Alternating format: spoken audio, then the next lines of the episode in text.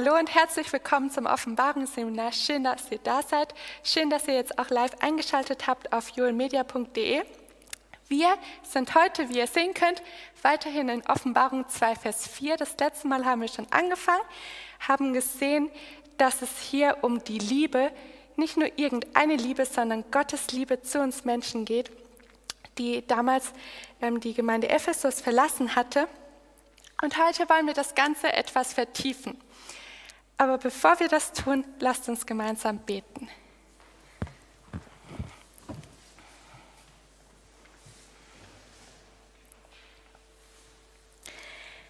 Lieber Vater im Himmel, ich danke dir, dass wir jetzt dein Wort aufschlagen dürfen.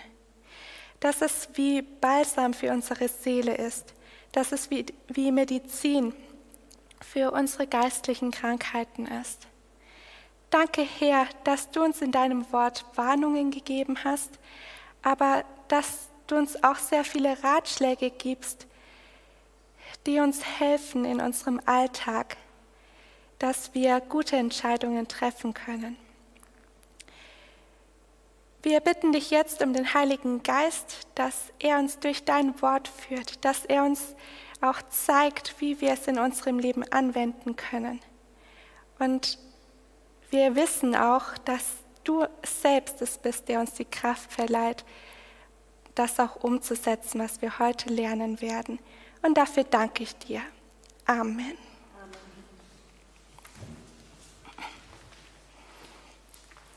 Lasst uns noch einmal aufschlagen, Offenbarung 2 und dort Vers 4. Offenbarung 2, Vers 4, das wollen wir wieder so als Grundlage für unser heutiges Studium nehmen. Aber ihr werdet sehen, da steckt noch so viel mehr drinnen, als wir bisher angeschaut haben. Offenbarung 2, Vers 4. Aber ich habe gegen dich, dass du die erste Liebe verlässt. Den ersten, nicht? Der vier. Ja, genau. Wir wollen uns nochmal ins Gedächtnis rufen, wer spricht hier zu wem oder wer übermittelt hier auch diese Botschaft.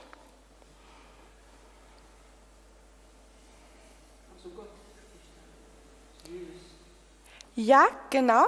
Jesus sagt, dem Engel der Gemeinde von Ephesus schreibe, wenn ihr nochmal Vers 1 anschaut. Und diesen Engel soll geschrieben werden, ich habe gegen dich, dass du deine erste Liebe verlassen hast. Dieser Engel, da hatten wir studiert, das war der Bote ähm, in der Gemeinde Ephesus, der sollte es auch an die Geschwister weitertragen. So, und jetzt heißt es hier, du hast deine erste Liebe verlassen. Könnt ihr euch noch erinnern? Welches Wort steht hier für Liebe? Genau. Das wollen wir nochmal festhalten. Das ist die Liebe, hatten wir gesagt, die Gott zu uns Menschen hat. Und jetzt wollen wir mal Hebräer 6, Vers 10 aufschlagen. Das ist ein Gedanke, der das letzte Mal schon ein bisschen hier aus, dem, ähm, aus den Reihen hier angeklungen ist. Hebräer 6 und dort Vers 10.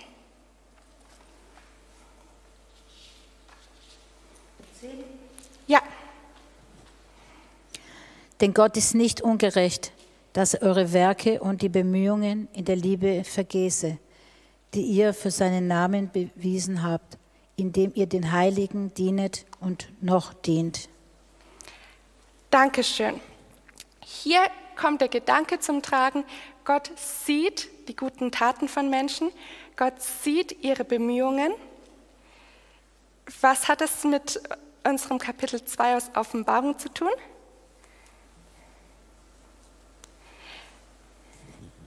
Dass wir mit äh, allem das, was wir tun, es in Liebe tun und damit auch unseren Gott damit präsentieren. Genau, das ist schon ein Schritt weiter gedacht. Gott sieht auch die Liebe, die wir haben. Aber es heißt ja auch in den ähm, Versen vor dem ähm, Vers 4, ich kenne deine Werke, ich kenne deine Bemühungen. Und hier haben wir diesen gleichen Gedanken, Gott ist nicht ungerecht, er vergisst nicht das Werk, nicht die Bemühungen, aber auch nicht die Liebe. Das heißt, diese drei sollen am besten in Kombination vorkommen. Jetzt haben wir in 1 Timotheus 6, Vers 11, wenn ihr ein paar Seiten weiter vorblättert, dann haben wir in 1 Timotheus 6, Vers 11 einen Ratschlag von Paulus an Timotheus. Und da heißt es, 1 Timotheus 6, Vers 11. Du aber, o Mensch Gottes, fliehe diese Dinge. Also vorher hat er ähm, Geld, Gier und weiteres aufgezählt. Jage aber nach Gerechtigkeit, Gottesfurcht, Glauben, was steht da bei euch? Liebe, Geduld und Sanftmut. Was, was ähm, welche Emotionen kommen da bei euch auf, wenn es heißt, jage nach Gerechtigkeit, Gottesfurcht, Glauben und Liebe? Dass wir ähm, nicht lau sein sollten, sondern begierig halt ist alles zu erreichen. Okay, du sagst begierig, da ist doch so, ein, so eine Dringlichkeit mit dabei, oder? Genau. Das ist nicht einfach, was einem zufliegt, sondern das soll man danach jagen. Das, das hat man sonst nicht einfach.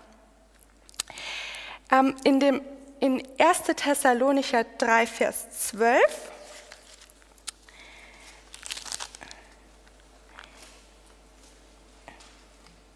Da heißt es, also wenn wir dann die Liebe bekommen haben und wie wir dahin kommen, das schauen wir uns gleich noch genauer an.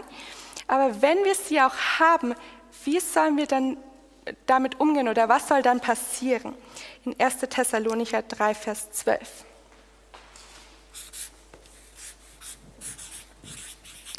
Euch aber lasse der Herr wachsen und überströmend werden in der Liebe zueinander und zu allen, gleich wie auch wir sie zu euch haben. Ja, was soll mit der Liebe passieren? Wachsen. Ja. Wachsen. Ja, genau, sie soll wachsen. Sie soll nicht nur ein bisschen wachsen, sondern richtig überströmend. Mhm. Das heißt, also wenn ihr euch vielleicht mal so ein, ein Fass vorstellt, das kann man füllen, irgendwann ist es randvoll und wenn man dann noch dazu gibt, dann strömt es über. Und was passiert mit, mit der Flüssigkeit, mit dem Wasser zum Beispiel, was drinnen ist? Wenn es überströmt, was passiert dann? Ja, genau. Es, es kommt, also eigentlich ist es ziemlich banal, aber man muss sich das trotzdem vor Augen führen. Es kommt raus aus dem Gefäß. Das heißt, gezwungenermaßen oder notwendigerweise muss auch die Umgebung davon etwas mitbekommen. Wir können die Liebe, wenn wir sie von Gott haben und wenn sie so sehr zunimmt, können wir sie nicht für uns behalten. Die muss raus. Und so ist es auch mit Gottes Liebe. Noch Philippa 1, Vers 9. Heute machen wir ein bisschen wieder einen Verse-Marathon.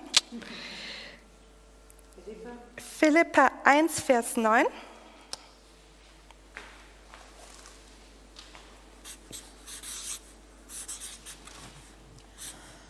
Und um das bete ich, dass eure Liebe noch mehr und mehr überströme in Erkenntnis und in allem Urteilsvermögen.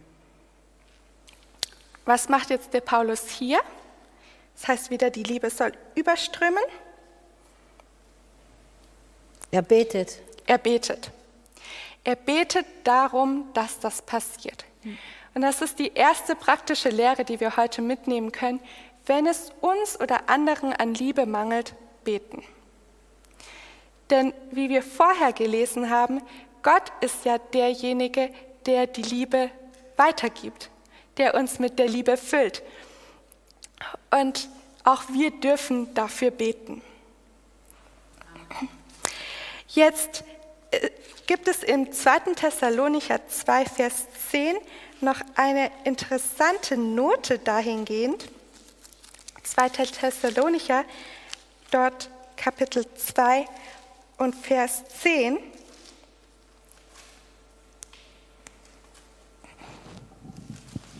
und mit jeder Art von Verführung zur Ungerechtigkeit unter denen, die verloren werden, weil sie die Liebe zur Wahrheit nicht angenommen haben, um gerettet zu werden.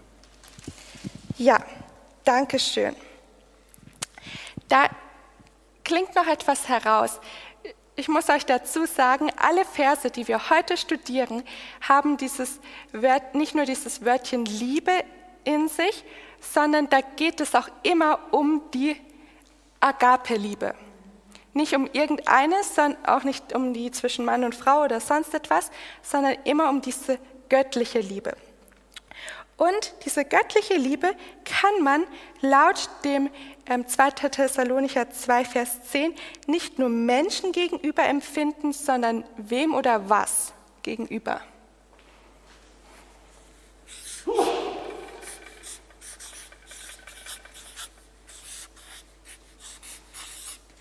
Was heißt es hier? Die Liebe zur, was haben Sie nicht angenommen? Zur Wahrheit. Die Liebe zur Wahrheit. Aha, das ist ja interessant. Kann man Wahrheit lieben? Das ist noch äh, auch spannend dahingehend, denn wer sagt denn von sich, ja?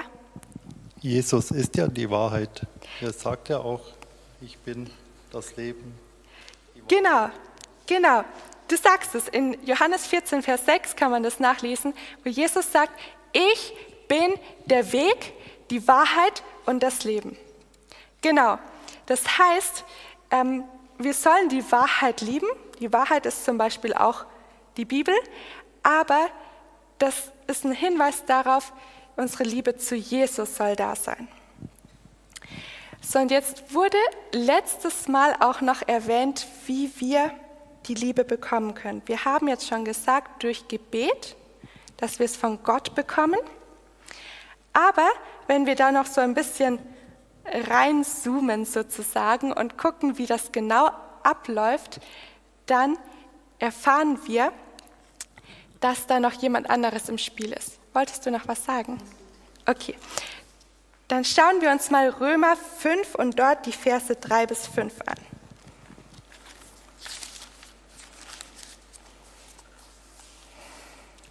Römer 5, 3 bis 5.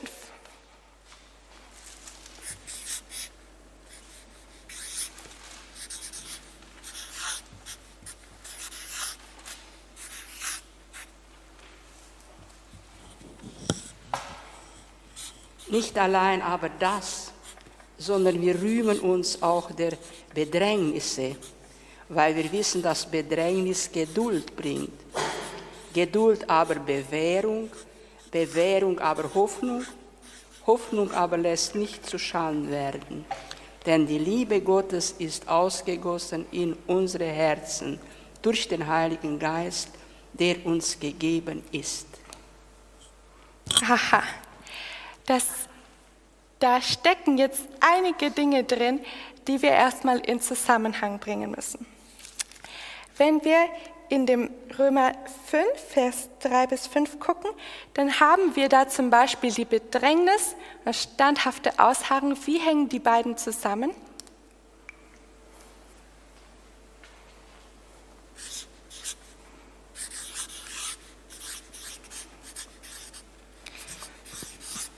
Wenn ihr nochmal in, den, in den Text guckt, wie hängen Bedrängnis und standhaftes Ausharren hier zusammen?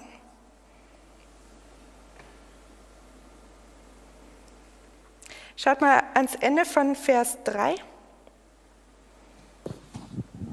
Durch die Geduld. Standhaftes Ausharren. Ja, wie hängen die beiden zusammen? Ich denke, wir werden ja auch verfolgt in Zukunft, wenn wir durch die Verfolgung sollen wir standhaft bleiben in der, in der Verfolgung, festbleiben in, in Jesus. Ja, genau, genau. Hier heißt es jetzt Bedrängnis, du sagst Verfolgung, aber das passt genau. Die Bedrängnis heißt, hier heißt es bei mir, ähm, wir wissen, dass die Bedrängnis standhaftes Ausharren bewirkt. Okay? Also Bedrängnis kommt, das führt zu dem standhaften Ausharren.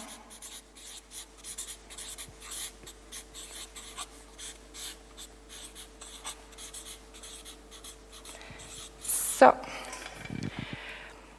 Und jetzt haben wir noch die Bewährung, das ist so vielleicht ein bisschen ähnlich wie standhaftes Ausharren, die Hoffnung und die Liebe.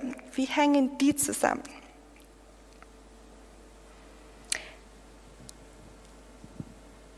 Sie wird uns gegeben durch den Heiligen Geist. Ja. Was wird uns durch den Heiligen Geist gegeben? Die Liebe Gottes in Genau. unsere Herzen. Ja, sehr gut. Das ist schon mal der entscheidende Knackpunkt, den wir heute angucken. Ähm, vorher merkten wir auch noch, also das standhafte Ausharren bewirkt Bewährung und die Bewährung wiederum Hoffnung. Das muss ich kurz genau. Also standhaftes Ausharren, dann haben wir Bewährung und Hoffnung.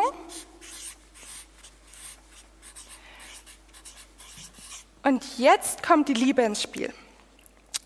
Da heißt es, ähm, die Hoffnung aber lässt nicht zu Schanden werden, denn die Liebe Gottes ist ausgegossen in unsere Herzen durch den Heiligen Geist, der uns gegeben worden ist. Wie würdet ihr das mit eigenen Worten sagen, wenn da steht, wird nicht zu Schanden werden? Wie kann man das denn verstehen? Die, die Hoffnung wird nicht zu Schanden werden.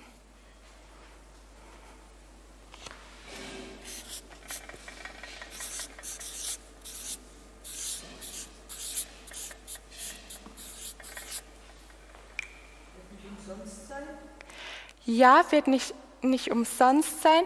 Es wird ihr nichts angetan sozusagen. Sie bleibt unversehrt. Ja? Die Hoffnung bleibt unversehrt durch die Liebe Gottes. Und wie du schon gesagt hast, die Liebe Gottes, jetzt muss ich gucken, dass, dass wir das alles hier drauf bekommen, die bekommen wir vom Heiligen Geist in unser Herz hinein. Das ist ein entscheidender Punkt, denn Menschen geben leicht die Hoffnung auf, wenn sie die Liebe nicht haben. Und Liebe zu suchen ist vergebens, wenn wir sie nicht vom Heiligen Geist bekommen. Wenn es nicht Gottes Liebe ist, dann können wir uns hier Liebe groß aufs T-Shirt schreiben. Es nützt nichts. Wir brauchen all das.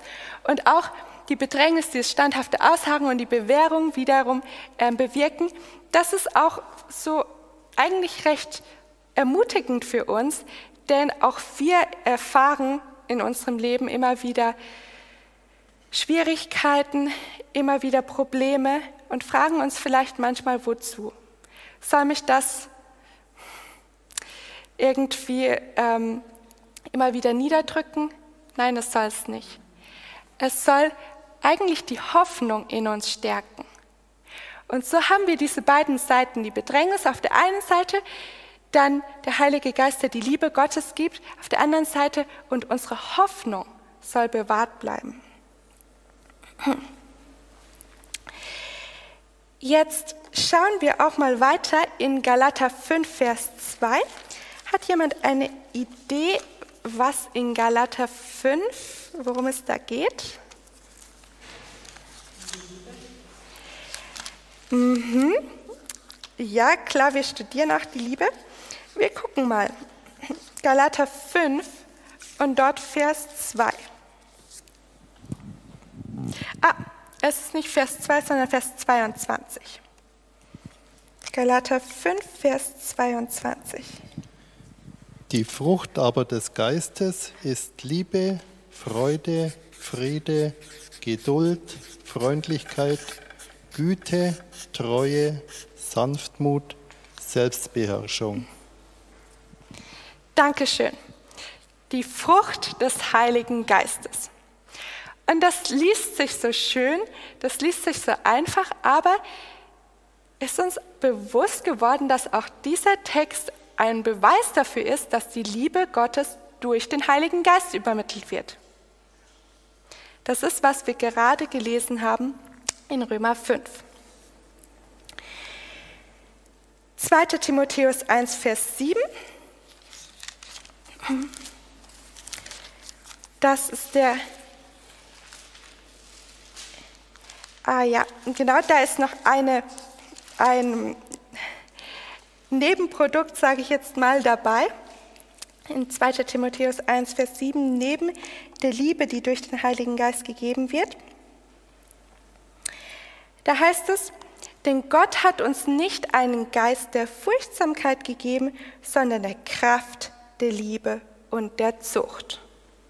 Zucht, das ist jetzt nochmal was anderes für sich, aber festhalten können wir, der Heilige Geist gibt nicht nur die Liebe, sondern er gibt auch Kraft.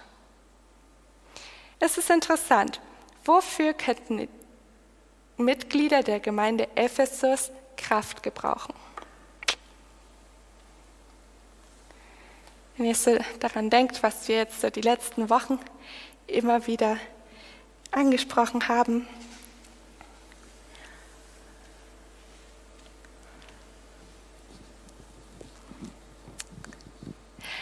Naja, was war denn die Gemeinde Ephesus für eine Gemeinde, wie sie da in Offenbarung beschrieben wird? Eine starke Gemeinde, eine sehr aktive Gemeinde, oder? Die haben sehr viel gemacht. Jesus sagt, ich kenne deine Werke, ich kenne deine ähm, Mühsal, dass du sehr viel arbeitest um meinetwillen.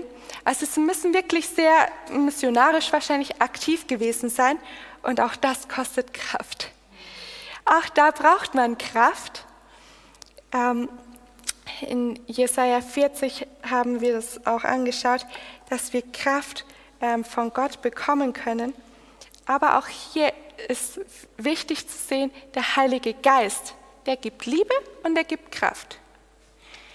Und was bräuchten eigentlich die Epheser jetzt, um eine sehr starke und weiterhin funktionierende Gemeinde zu sein? Können wir das nochmal zusammenfassen? Wen bräuchten sie? Die Liebe. Die Liebe. Und noch eins drüber. Wer gibt die Liebe? Jesus. Oder der Heilige Geist. Das ist dieses Öl, das den Leuchter zum Strahlen bringt. Der Heilige Geist ist essentiell. Jetzt gibt es aber nicht nur die Liebe im, in Verbindung mit dem Heiligen Geist, sondern auch in Verbindung mit Jesus persönlich. Und das finden wir in Johannes 17. Johannes 17 und dort die Verse 25 und 26.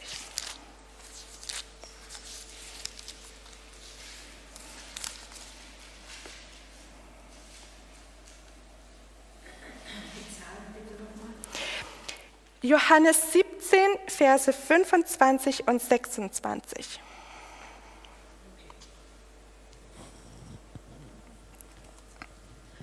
Gerechter Vater, die Welt erkennt dich nicht. Ich aber erkenne dich und diese erkennen, dass du mich gesandt hast. Und ich habe ihnen deinen Namen verkündet und werde ihn verkündigen, damit die Liebe, mit der du mich liebst, in ihnen sei und ich in ihnen. Okay. ja, du hast recht, das ist wirklich schön. Wer spricht hier? Jesus. Jesus. Jesus betet hier eigentlich. Und was, was sagt er? Was tut Jesus selbst, dass Gottes Liebe in den Menschen bleibt? Ja, er betet, aber was beschreibt er hier in dem Vers, gerade in Vers 26? Was tut er, dass die Menschen Gottes Liebe haben können?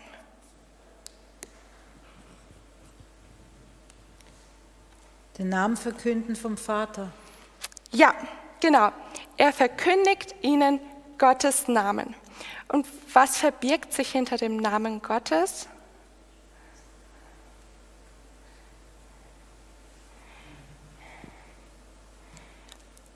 was, was verbirgt sich dahinter, wenn Jesus sagt, er verkündigt den Menschen Gottes Namen?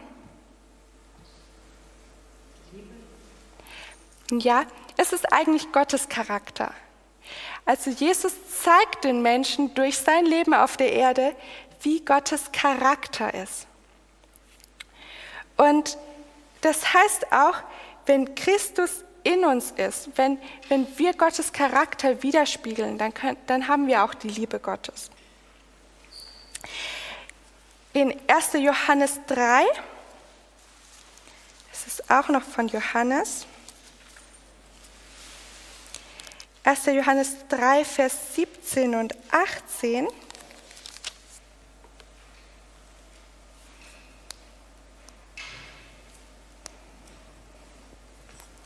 Da kommt jetzt noch ein, ein anderer Aspekt mit rein.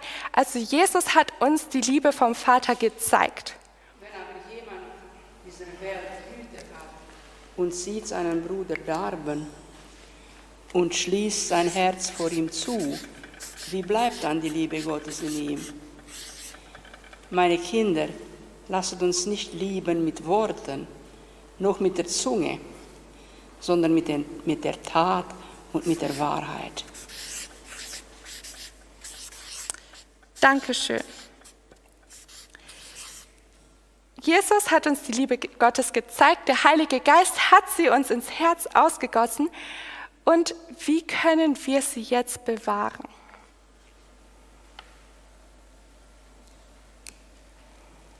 Indem wir mit den Menschen um uns herum so umgehen würden, wie Gott es auch tun würde.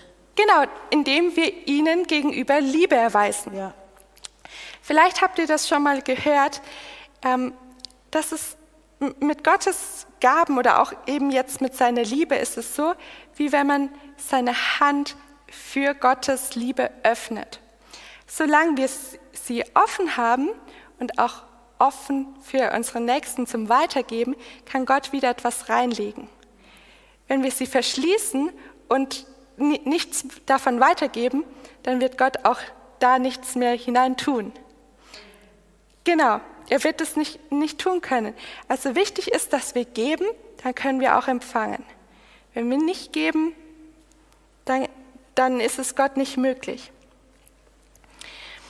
Und von den Ephesern schreibt Ellen White, sie vernachlässigten Christi Mitgefühl und Zärtlichkeit zu pflegen. Das eigene Ich, da haben wir schon das letzte Mal gesagt, Weltlichkeit, Selbstsucht ist, was der Liebe Gottes im Wege steht. Das eigene Ich, wie es sich in erblichen Eigenschaften des Charakters offenbart, verdarb die Grundsätze der großen guten Werke, die die Mitglieder der Gemeinde in Ephesus als Christen identifizierten. Die Liebe, die den Heiland dazu bewegte, für uns zu sterben, wurde nicht in Fülle in ihrem Leben sichtbar. Und so waren sie unfähig, dem Namen ihres Erlösers Ehre zu bringen. Wenn wir Gott verherrlichen wollen, wenn wir ihn hochhalten wollen, dann brauchen wir auch seine Liebe.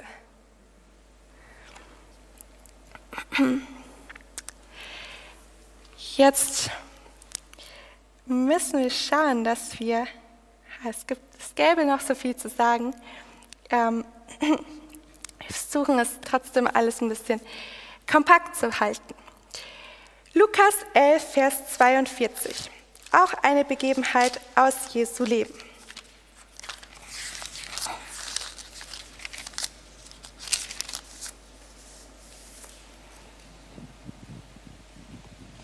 Aber weh euch Pharisäern, dass ihr die Minze und die Raute und jedes Kraut verzehntet und am Gericht und an der Liebe Gottes vorbeigeht.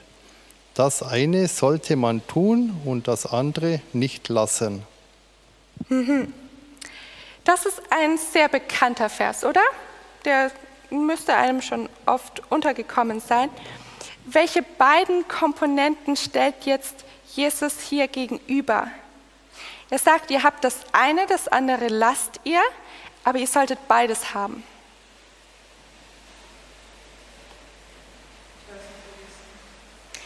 wir sind in Lukas 11, 42. Hm.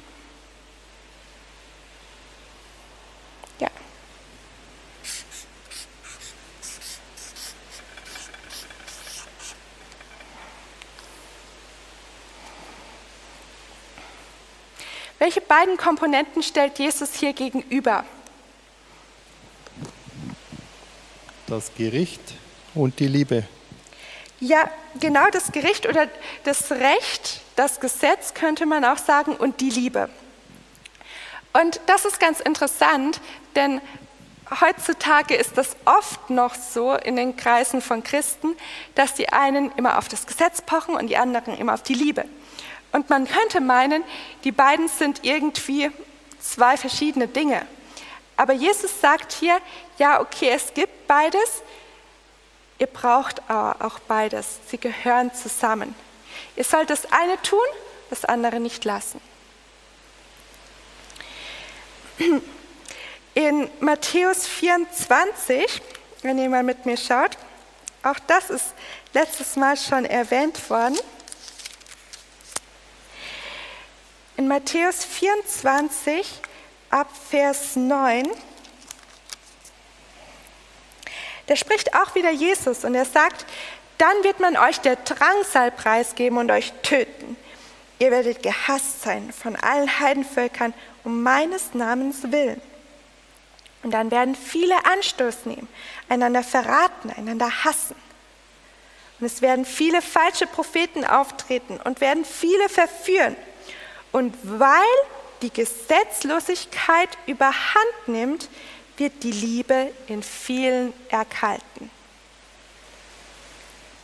Wer aber ausharrt bis ans Ende, der wird gerettet werden. Schöne Verheißung hier zum Schluss. Ähm, da, da, könnt ihr das sehen, das sind so, so zwei parallele Entwicklungen. Wenn die Gesetzlosigkeit zunimmt, dann wird die Liebe weniger.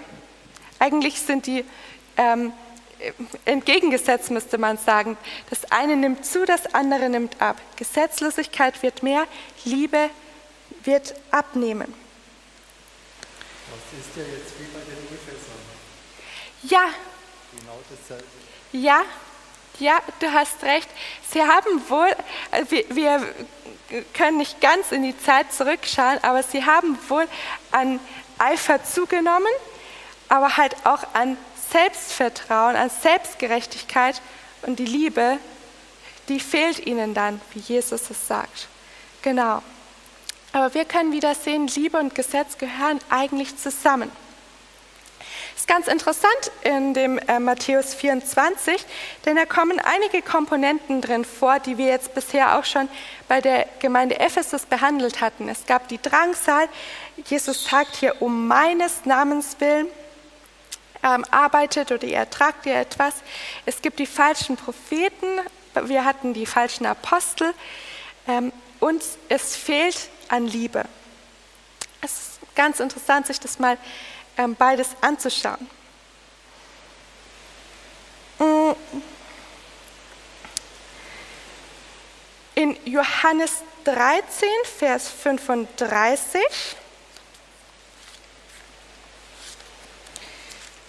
Johannes 13, Vers 35. Da merken wir,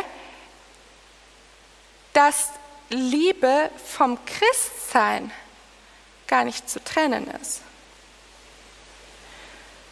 Johannes 13, Vers 35. Daran wird jedermann erkennen, dass ihr meine Jünger seid, wenn ihr Liebe untereinander habt. Mhm. Und wir rufen uns wieder ins Gedächtnis, welche Liebe ist das? Die Agape-Liebe. Nicht einfach nur, sage ich jetzt mal, Nächstenliebe, obwohl es doch schon oft schön wäre, wenn alle Christen wirklich Nächstenliebe üben würden. Aber Jesus sagt, wenn ihr die Liebe Gottes widerspiegelt, dann erkennen die Menschen, dass ihr wirklich meine Jünger seid.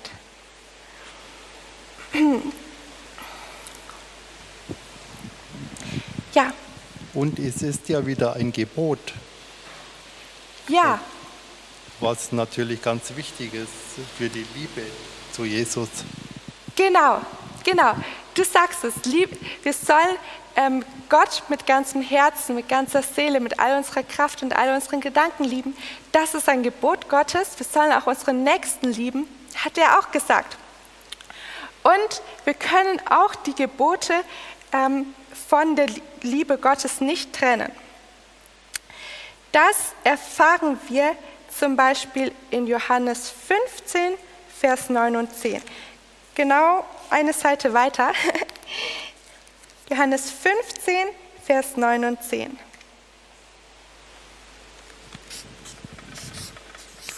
Wenn ihr von der Welt wärt, so hätte die Welt das ihre lieb. Weil ihr aber nicht von der Welt seid, sondern ich euch aus der Welt heraus erwählt habe, darum. Bist du in Johannes 15, Vers 9 und 10? Ach, 9 und 10. 9 und 10, genau. Gleich wie mich der Vater liebt, so liebe ich euch. Bleibt in meiner Liebe.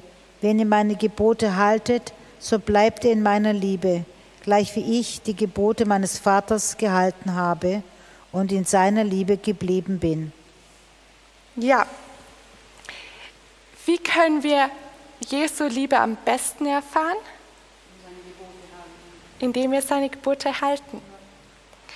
Und das ist auch für viele, das ist so ähnlich wie vorhin, für viele ist das ein Problem, dass sie sagen, ich habe die Liebe, ich brauche die Gebote nicht. Aber ich sage euch, wir können Jesu Liebe wirklich am besten erfahren, wenn wir, sein, wenn wir Gottes Willen tun. Im Leben ist es nämlich manchmal so, jetzt blüht ja alles wieder schön draußen, jetzt sind die Gärten schön bestückt. Und könnt ihr euch das hoffentlich auch gut vorstellen? Im Leben ist es manchmal so, als ob wir draußen einen verwilderten Garten hätten. Stellt euch das mal vor. Da wachsen viele Rosen, da wachsen viele Pfingstrosen und was hat man sonst noch so zur Zeit? Ähm, vielleicht Lilien, was? Kräuter, genau, auch blühende Kräuter. Ähm, die wachsen da alle, aber der Garten ist ziemlich verwildert und es gibt auch viel Unkraut. Und dann stellt euch vor, jemand sagt euch, geh raus und arbeite im Garten, bestell mal deinen Garten, dass er wieder ordentlich aussieht. Und dann sagt derjenige, der dem, der, dem der Garten gehört, ach nee, es ist mir heute zu heiß, es ist so anstrengend und ich bleibe jetzt lieber im Haus. Ach nee. Und wenn, das, wenn ich erstmal an das Unkraut denke, nee, will ich nicht. Und dann bleibt man stattdessen im Haus, aber kauft sich einen Blumenstrauß, stellt den schön in die Vase. Man setzt sich vielleicht auf die Couch und schaut sich eine Doku an über die Provence, wo es so viele Lavendelfelder gibt und findet doch Blumen eigentlich ganz schön. Aber es entgeht einem so, so viel, wenn man nur die Blumen der Vase vor sich hat wobei man doch draußen einen Garten hat, wo alles duftet und blüht und herrlich aussieht. Wenn man doch nur dem nachkommen würde, im Garten zu arbeiten. Und ich glaube, viele Christen sind so, dass sie sagen, ach, ich muss erstmal Gottes Liebe erfahren. Und wenn ich dann so richtig gefüllt bin mit Gottes Liebe, dann kann ich ja gehen und anderen davon erzählen. Ja, das ist auch wichtig. Aber wenn, ich kann aus eigener Erfahrung sagen, wenn du rausgehst und mit Menschen zusammenarbeitest und Erfahrungen machst, im Missionsfeld zum Beispiel oder auch einfach im Bekanntenkreis, wenn du mit anderen betest, ihnen das weitergibst, was du schon weißt, dann erfährst du Gottes Liebe am besten. Auch wenn ähm, auch manchmal ist es so, dass wir merken, ah, die Bibel sagt mir hier was und es geht so gegen meinen eigenen Willen und dann fällt es uns so schwer, das zu tun. Aber dabei merken wir nicht, dass Gott uns eigentlich überreich segnen möchte. Dass Gott eigentlich in dem, was er hier scheinbar von uns fordert, uns ganz, ganz viel schenken möchte. Und es entgeht uns was, wenn wir ihm nicht gehorchen. In Römer 8, schlagt mit mir auf Römer 8, Vers 35. Der ist noch wichtig.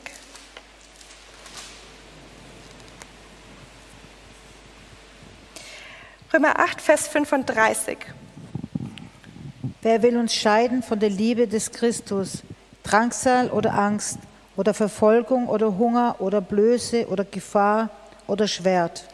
Und jetzt lies mal noch Verse 37 bis 39. Aber in dem allem überwinden wir weit durch den, der uns geliebt hat. Denn ich bin gewiss, dass weder Tod noch Leben, weder Engel noch Fürstentümer, noch Gewalten, weder Gegenwärtiges noch Zukünftiges, weder Hohes oder Tiefes, noch irgendein anderes Geschöpf uns zu scheiden vermag von der Liebe Gottes, die in Christus Jesus ist, unseren Herrn. Hm. Wenn wir diesen Text lesen, hätte jetzt damals oder auch, ja, auch in der ähm, symbolisch gesehenen Gemeinde Ephesus, hätte da jemand kommen können und sagen können, ich habe Gottes Liebe nicht, kann ich halt nichts machen. Das ist halt so. Gibt es eine Entschuldigung dafür, Gottes Liebe nicht zu erfahren? Der Herr sagt ja auch, wer suche, der finde. Also man ja. muss suchen, man muss graben, um es mhm. zu finden. Ja. Und man muss den Herrn darum beten, dass er das auch gibt. Genau, das hatten wir ja am Anfang, dass hier gebetet worden ist. Wir haben auch gesagt, ohne Heiligen Geist geht das gar nicht. Wir müssen erstmal empfänglich für den Heiligen Geist sein. Ja? Und Sie haben ja die Liebe schon gehabt und erkannt und genau. dann wieder verloren. Ja, Sie haben sie wieder verlassen. Das war eine aktive Handlung von ihnen. Wir haben auch gesehen, ähm, das kann auch so, so sinnbildlich übersetzt werden, wie wenn jemand seinen Ehepartner verlässt. Also sie hatten es schon und hier heißt es nichts. Nichts kann uns scheiden von der Liebe Gottes. Weder Drangsal noch sonst irgendwas, noch Tod noch Leben. Es gibt keine Entschuldigung dafür, Gottes Liebe nicht zu haben. Denn Gottes Liebe ist immer da, die ist so überreich uns gegenüber und wir sollen sie nur erwidern.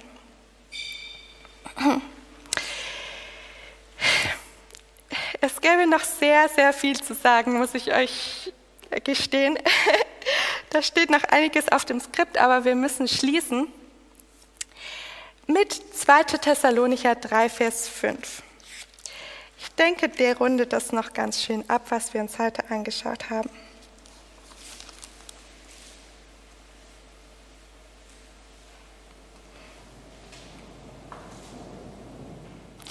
2. Thessalonicher 3, Vers 5.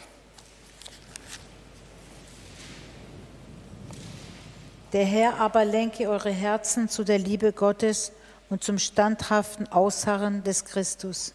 Ja, Gott möge unsere Herzen dahin bringen, seine Liebe zu haben.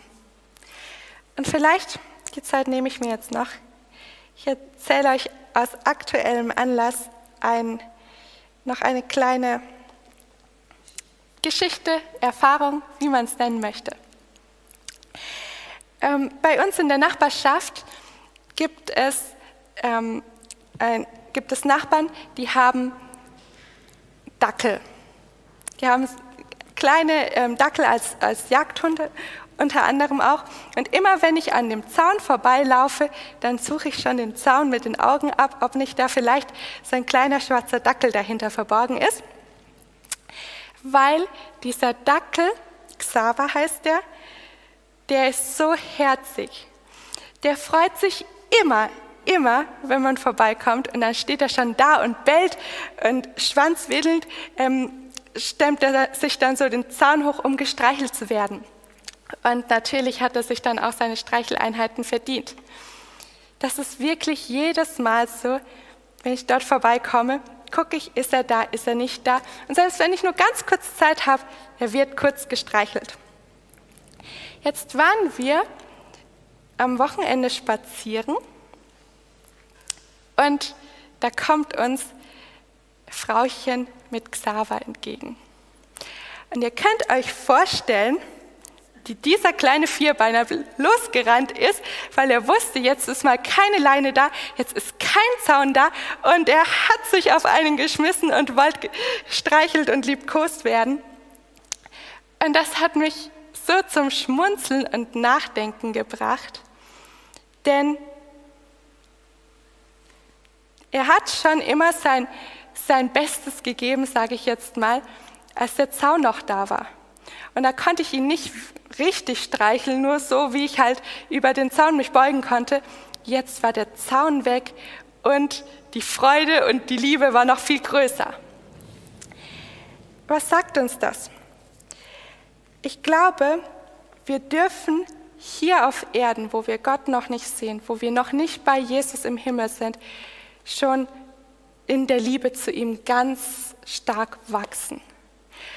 Und wie sehr können wir unsere Liebe zu ihm dann ausdrücken, wenn da keine Schranken mehr sind, wenn, wir, wenn da nicht mehr unsere menschlichen Schwächen sind, wenn da nicht mehr die Distanz ist, wenn wir Jesus wirklich sehen können, wenn wir Jesus umarmen können, dann wird die Liebe noch viel größer sein. Und heute lohnt es sich, dass wir schon einmal den Himmel vorkosten dürfen, auch über den Zaun, metaphorisch gesehen. Lasst uns jetzt noch gemeinsam beten und Gott für seine Liebe danken, ihn aber auch bitten, dass es sie in unsere Herzen ausgießt.